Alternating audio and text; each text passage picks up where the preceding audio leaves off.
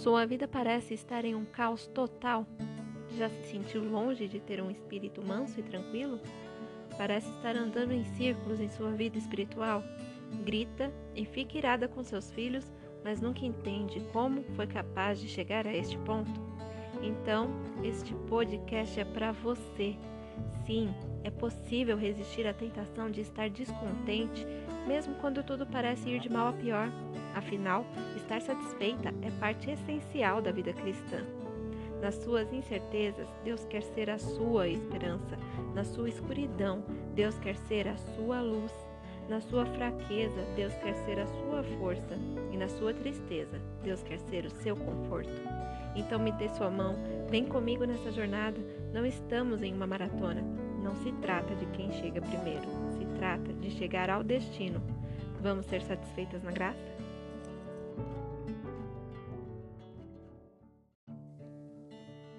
Olá, mulheres, tudo bem? Que alegria poder falar com vocês através deste novo espaço. Antes de explicar os novos temas e como que vai funcionar o podcast, eu quero me apresentar de forma mais clara. Afinal, muitas de vocês me acompanham no Instagram e leem os meus textos, mas não me conhecem de fato. Então vamos lá?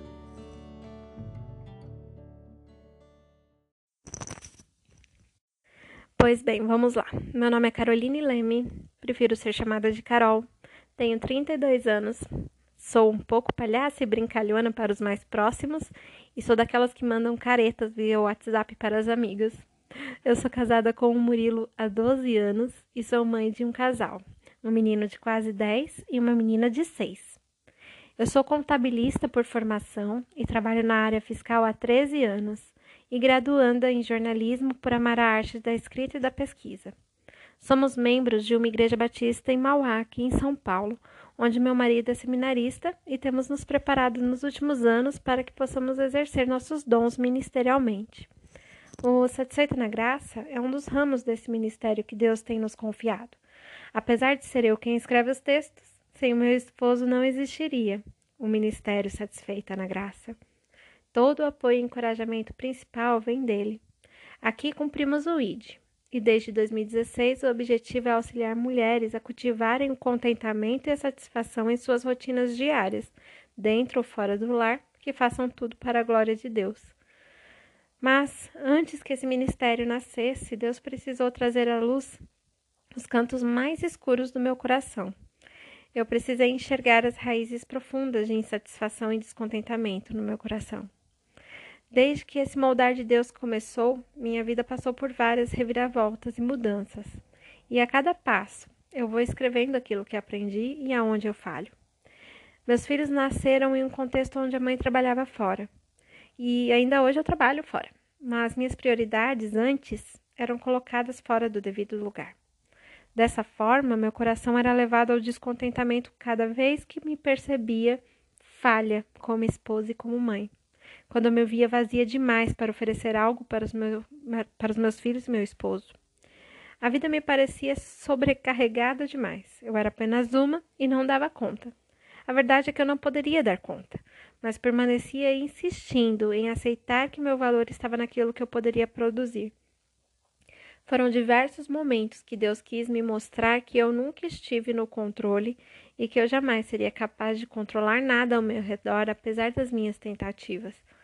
E essa era uma das raízes de insatisfação em meu coração. Eu tinha necessidade de controle.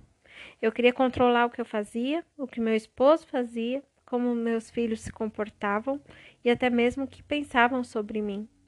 Essa necessidade de controle sempre vem acompanhada de um outro pecado, o orgulho. E esse orgulho me fazia não querer abrir mão, independente de quanto eu estava cansada. Afinal, abrir mão iria me tirar o direito de reclamar e de me colocar como a única capaz de fazer tudo perfeitamente bem, mesmo cansada. Mas apesar de tudo, em minha vida espiritual ainda me sentia como que andando em círculos. Afinal, por mim mesma, eu não conseguia alcançar o próximo estágio.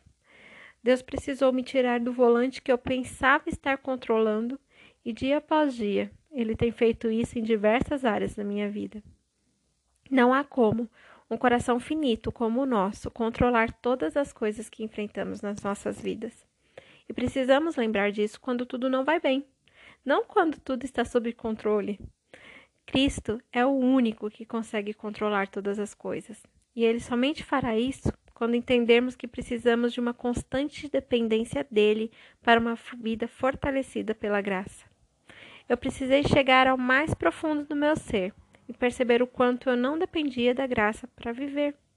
O quanto eu me apoiava em minhas próprias forças e o motivo de eu terminar todos os dias tão decepcionada, exausta emocionalmente e vazia.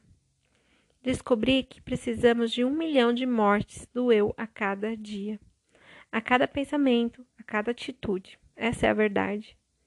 E Deus usa inclusive as decepções e dores diárias para entendermos que nunca seremos capazes de estar à altura das expectativas de todos, nem mesmo as nossas. Deus usa das dores que vêm com o casamento, com a maternidade, para nos moldar, trazendo pecados que antes viviam escondidos e intocáveis em nós. Precisamos da graça para vivermos, simples assim. Nesse processo doloroso de crescimento e aprendizado, foi preciso rendição. Eu precisei render-me e assumir o quanto eu valorizava e me apoiava em técnicas e teorias humanas para tomar minhas decisões e o quanto a palavra de Deus era minha última opção. Eu me apoiava em minhas emoções, em pesquisas e opiniões de especialistas sobre criação de filhos para decidir a melhor maneira de educar e disciplinar. Sabe qual foi o resultado? A cada nova e promissora técnica, uma inconstância e piora no comportamento dos meus filhos. Quanto mais distante nós estamos da palavra, maior se torna o nosso descontentamento.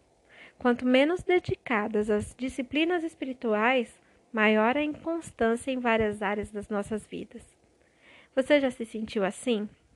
Iniciando vários projetos, cursos e promessas de mudanças e não indo até o final em nenhuma? Tudo isso acontece por conta da insatisfação que carregamos, por conta do nosso distanciamento da vontade de Deus. Lá em Salmo 119, de, do versículo 17 ao 24, na versão A Mensagem, diz assim: Tu me ajudaste a entender o interior e o exterior, para que eu pudesse ponderar os teus milagres. Minha vida está em decadência. Restaura-me por meio da tua palavra. Bloqueia o caminho com destino a lugar nenhum e agracia-me com a tua revelação. Escolha o caminho verdadeiro para algum lugar. Deixarei placas em cada curva e cada canto de tua estrada. Vou me apegar ao que me ordenaste, vou correr o curso que traçaste para mim. Basta que me mostres como. Quantas vezes nos sentimos indo para lugar nenhum? Nesse texto, vemos claramente o segredo do contentamento. Precisamos escolher o caminho verdadeiro e deixar placas de lembrança do que Deus tem feito. Mas é preciso escolher ter prazer na palavra.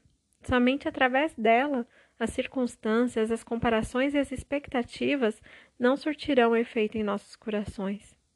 Em um livro de Gloria Furman, que se chama Sem Tempo para Deus, diz o seguinte: com que, com que quer que seja que suas mãos estejam cheias, bênçãos ou dificuldades, ou uma mistura dos dois, a palavra de Deus contém um encorajamento específico para você. Eu gosto muito dessa frase.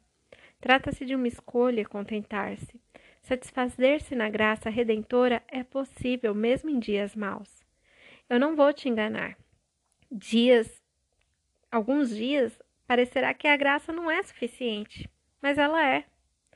Nós podemos escolher onde fixar os nossos olhos, se na birra dos nossos filhos, que nos envergonha diante dos ouvidos atentos dos vizinhos prontos a chamarem o conselho tutelar, ou na graça de poder criar filhos e nutri-los no temor do Senhor, mesmo nos dias mais nublados. Podemos fixar nossos olhos na vida perfeita que a comparação nos faz enxergar ou podemos ser gratas pela vida real e cheia de espinhos, que nos molda diariamente para uma viva esperança por meio da ressurreição de Cristo, onde temos uma herança que é incorruptível e sem mácula, reservada nos céus para nós. Tudo depende de onde escolhemos fixar os nossos olhos. Agora eu quero te perguntar: onde você tem escolhido fixar os seus olhos? Nos relacionamentos familiares partidos? Nas circunstâncias? Na política, na economia, na certeza de um emprego, ou no Deus que não muda, que não tem sombra de variação ou mudança. Nossos dilemas, medos e dificuldades são reais, mas Deus também é. Que tal viver lembrando disso hoje?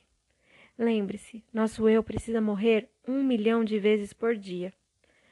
Agora, eu vou falar para você como que vai funcionar. Aqui abordarei temas relacionados à maternidade, casamento, amizades, dicas de livros, vida cristã e fé, tudo com ênfase no contentamento. Lá no Instagram e Facebook iremos continuar com os textos e se você não segue, procure por arroba satisfeita na graça, com C ao invés de ser cedilha. O objetivo é aqui aprofundar os assuntos tratados lá e disponibilizar estudos e cursos rápidos em áudio para que você consiga se alimentar enquanto lava uma louça, passa roupa, amamenta, faz faxina, coisas de uma vida real. Os episódios inicialmente serão publicados às segundas-feiras. Nessa primeira fase, o tema será construindo a motivação em nossos filhos e em nós mesmas. Acredito que, assim como eu, seu desejo é que seus filhos façam o que é certo sem que precisemos lembrá-los constantemente qual é a coisa certa a se fazer, sem que nos tornemos suas assistentes pessoais, afinal, não estaremos 100% do tempo com eles. E o objetivo é criar adultos fortes e de caráter centrado na palavra. Deus nos dá em Sua palavra toda a ajuda necessária para criarmos nossos filhos de forma que se tornem adultos saudáveis. Não há erro em estudarmos e nos aprofundarmos em conhecer o desenvolvimento infantil com técnicas de especialistas. Mas há erro em colocar esses métodos, jornadas, desafios no lugar de Deus em nossas vidas. Por isso, penso que é justo nos dedicarmos a uma boa teologia para estarmos equipadas a fim de criarmos nossos filhos na vida e no desenvolvimento de sua fé. Então é isso. Nós terminamos aqui o primeiro episódio.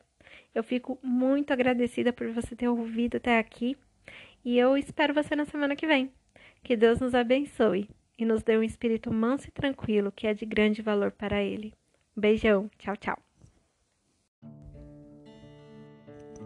Nós costumamos pensar que o contentamento é algo que simplesmente acontece ao invés de ser algo que nos esforçamos para aprender como Paulo aprendeu e ao sinal da primeira dificuldade já estamos reclamando e gritando porque algo saiu do nosso controle.